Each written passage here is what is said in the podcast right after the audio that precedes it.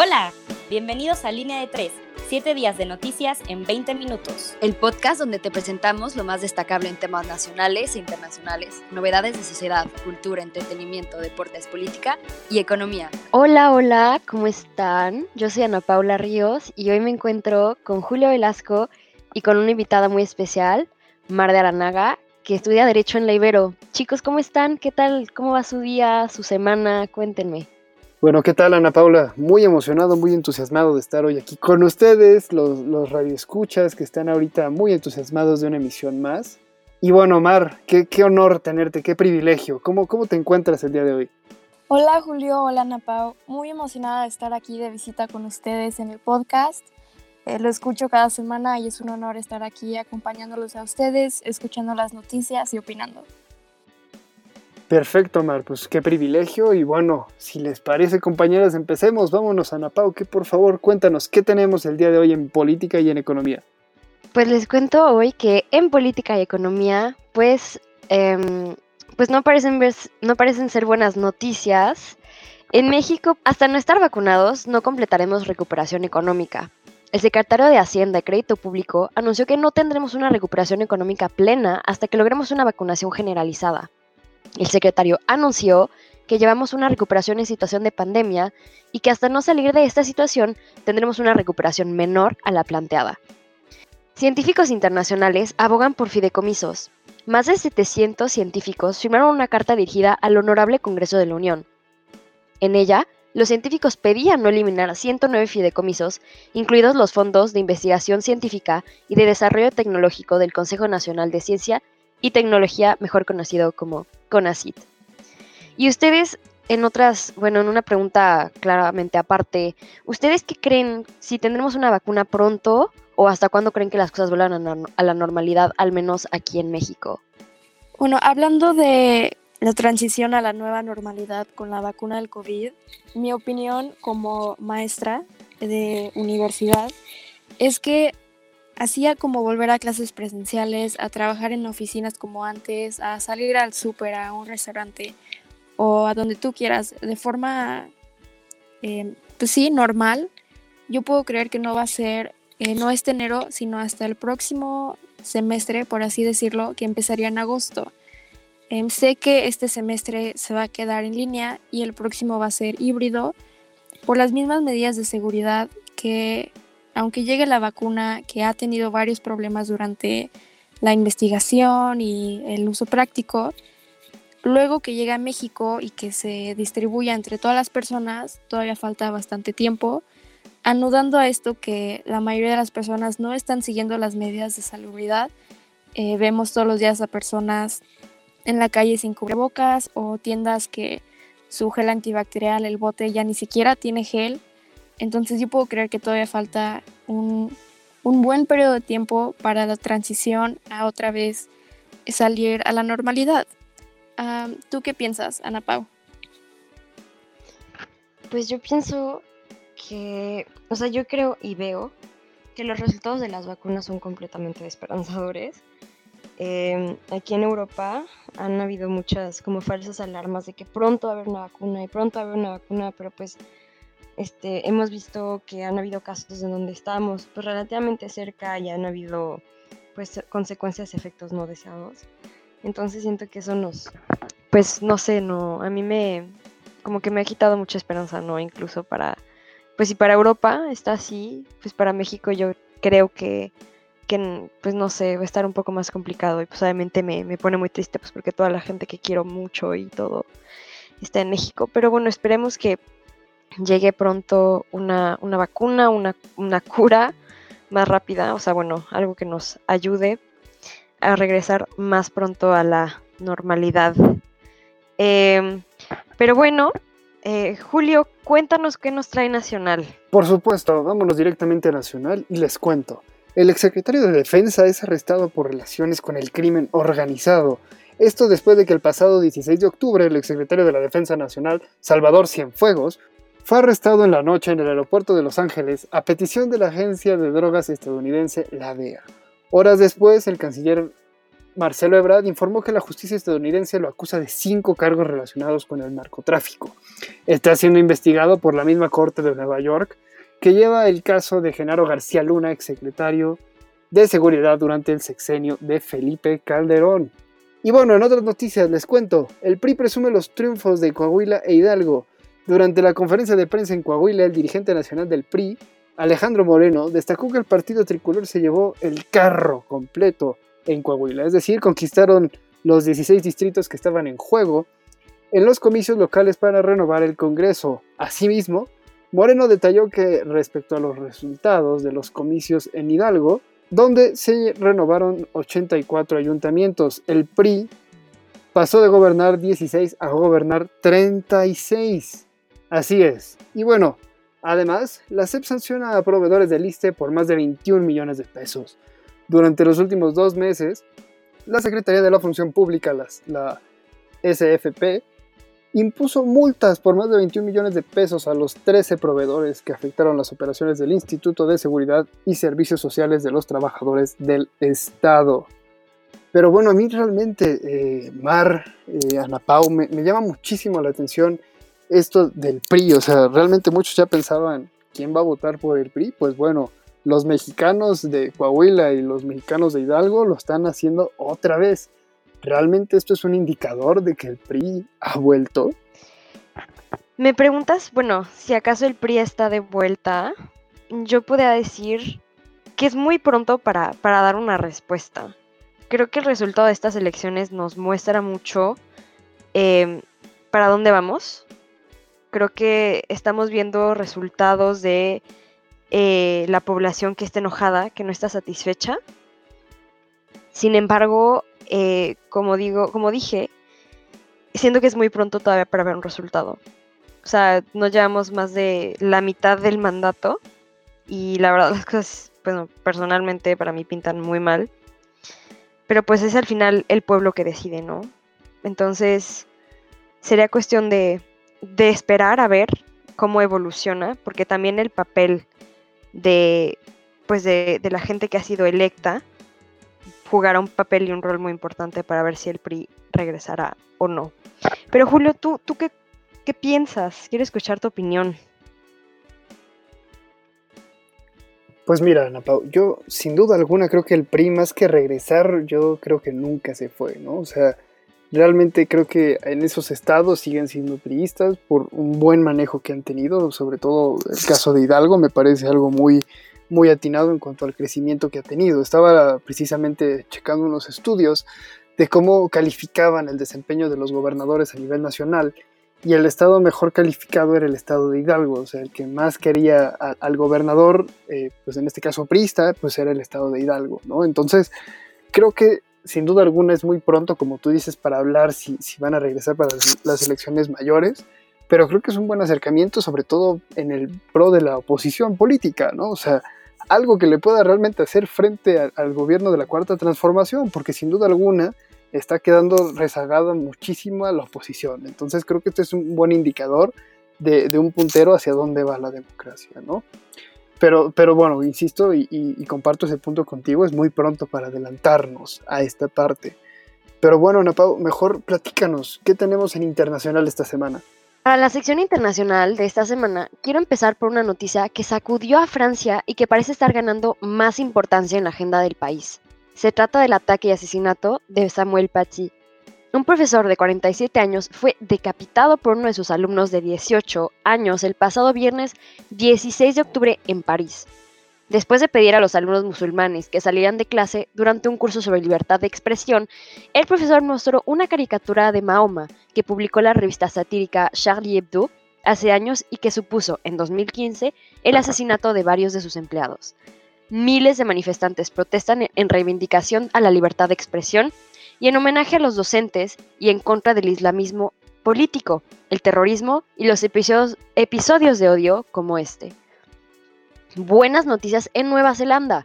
El pasado sábado 17 de octubre, el Partido Laborista de Jacinda Arden obtuvo la mayoría absoluta con un 49% de los votos. Este país del suroeste de Oceanía fue el primero en erradicar el aclamado COVID-19 en el mundo. En esencia por el trabajo de su hoy primer ministra y por lo que es reconocida internacionalmente. Además, será la primera vez en 24 años que hay un gobierno en, en, solitario y se comprometen a proyectos ambiciosos como erradicar las energías no renovables.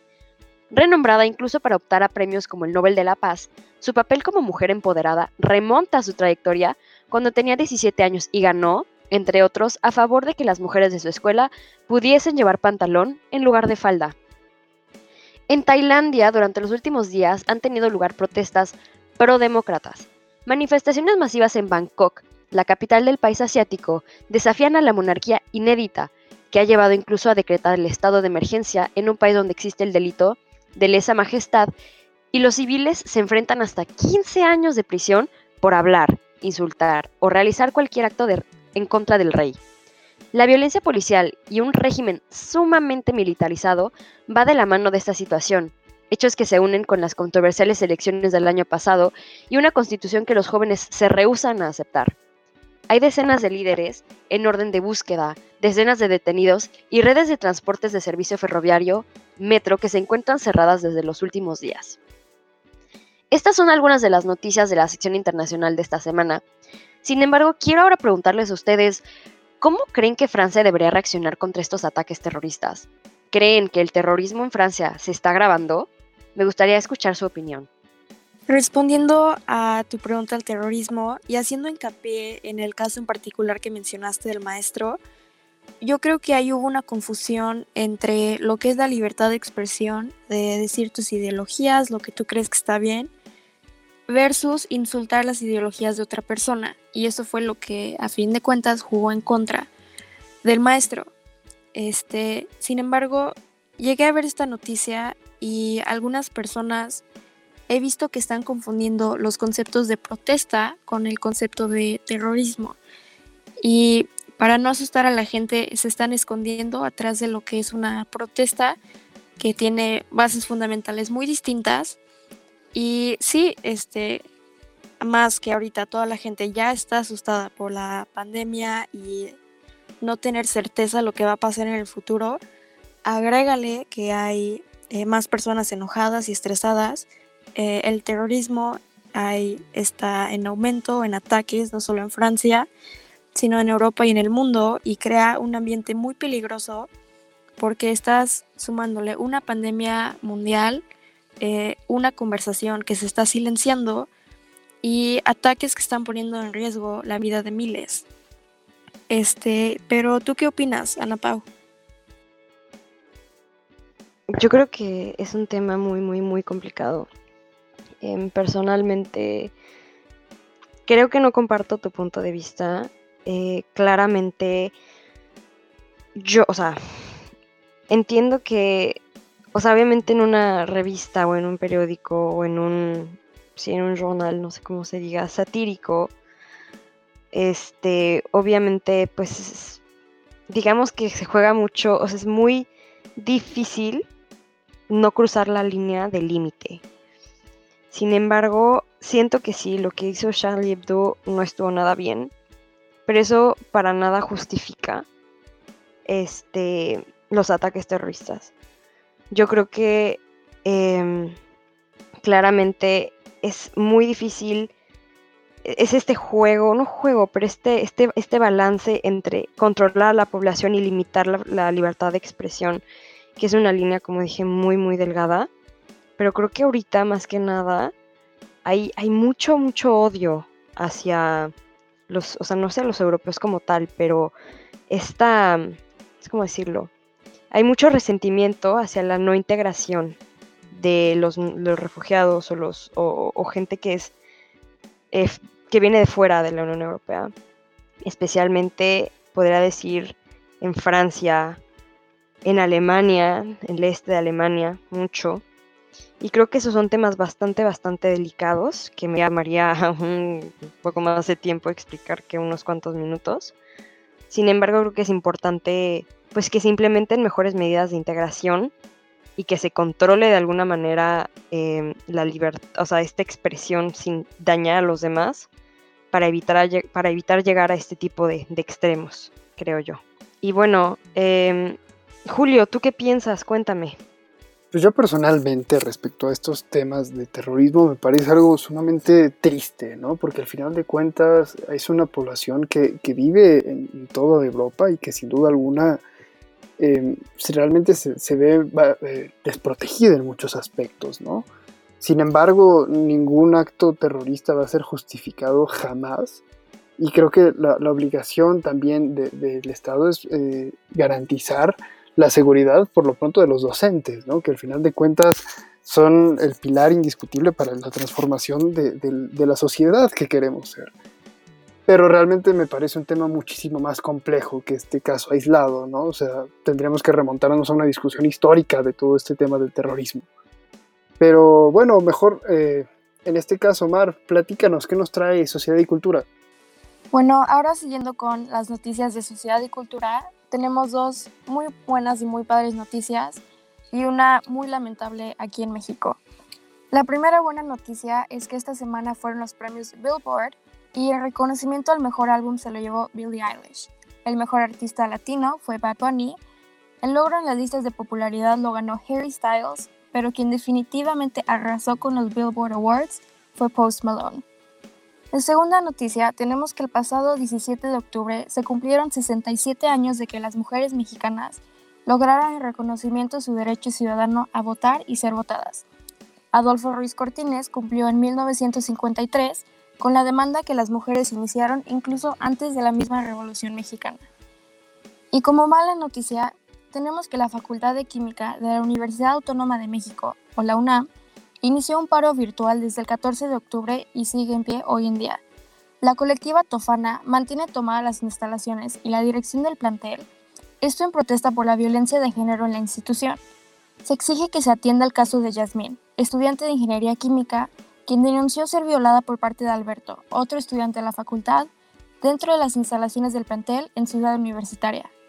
Días después, la colectiva Tofana difundió un video en sus redes sociales donde se observa en una clase virtual al profesor de la Facultad de Ingeniería y la Facultad de Química, Mario Chin, decir que a una niña se le decía la bolsa de hielo de oro, porque esta niña con unos golpes aflojaba, como las bolsas de hielo.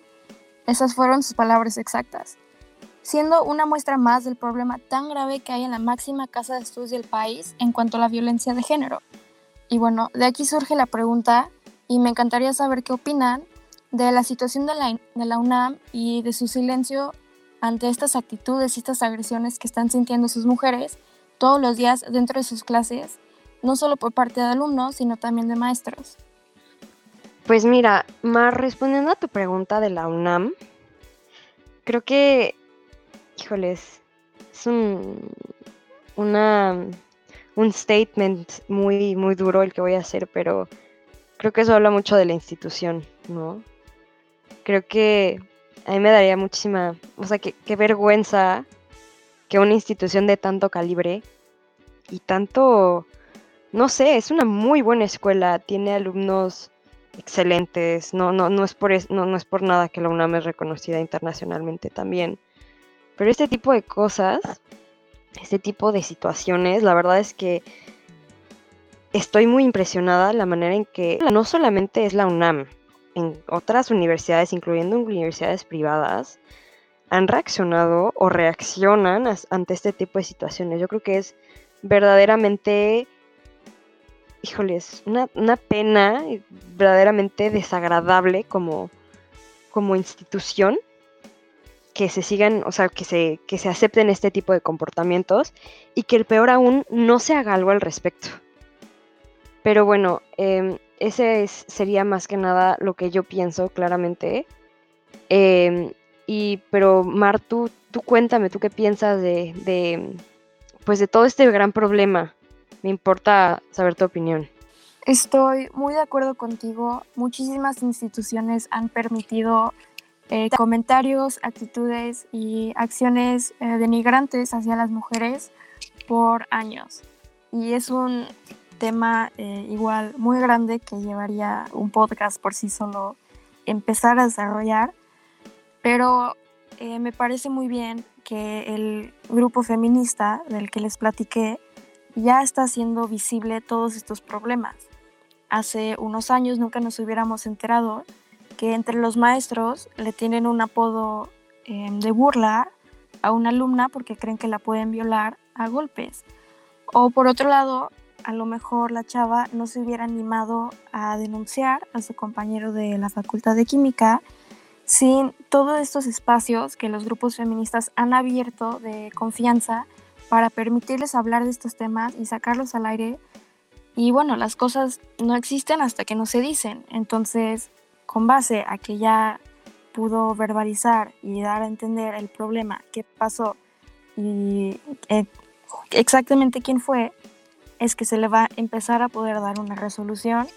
Pero es triste que eh, tiene que haber tiene que ser con un paro virtual que lleva desde el 14, hoy estamos a 20, o sea, lleva seis días y no sabemos cuánto más va a durar porque la UNAM no tiene los pantalones de reaccionar ante este problema tan grave que están viviendo. Pero bueno, em, pasemos a otros temas un poco más light. Eh, Julio, ¿de qué, qué pasó en los deportes esta semana? Por supuesto, y vámonos con la sección de deportes, les platico. Ahora sí, ya después de una merecida fecha FIFA, vienen las ligas europeas arrasando de nuevo. Y bueno, les cuento que la Liga Española en la jornada 6 empezó con una derrota del Sevilla ante el Granada de 1 a 0 y el Atlético de Madrid le ganó 2 a 0 ante el Celta de Vigo. Héctor Herrera tuvo unos minutos, pero bueno, lo más interesante fueron los resultados tanto del Real Madrid, que perdió 1 a 0 ante el Cádiz, el recién ascendido, y el Barcelona también perdió por la mínima ante el Getafe y bueno, nos vamos a la Premier League, donde todo tenía un plato buenísimo para empezar la jornada. El clásico eh, de Merseyside entre Liverpool y Everton. El partido terminó empatado a dos en un espectacular juego. Además, el Manchester City le ganó 1 a 0 al Arsenal y la jornada acabó con el gane de Raúl Jiménez y sus Wolves ante el Leeds United 1 a 0. Y el único gol del partido fue marcado por Raúl Jiménez.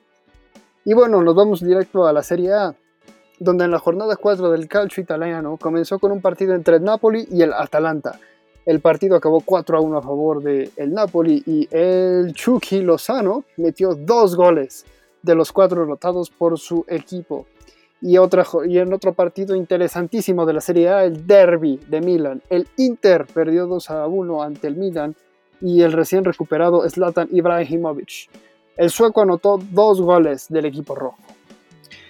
Y bueno, en la poderosísima Liga MX, en la jornada 14, regresó con el clásico ante el Atlético de San Luis y el Querétaro. El partido se lo llevó San Luis 2 a 1.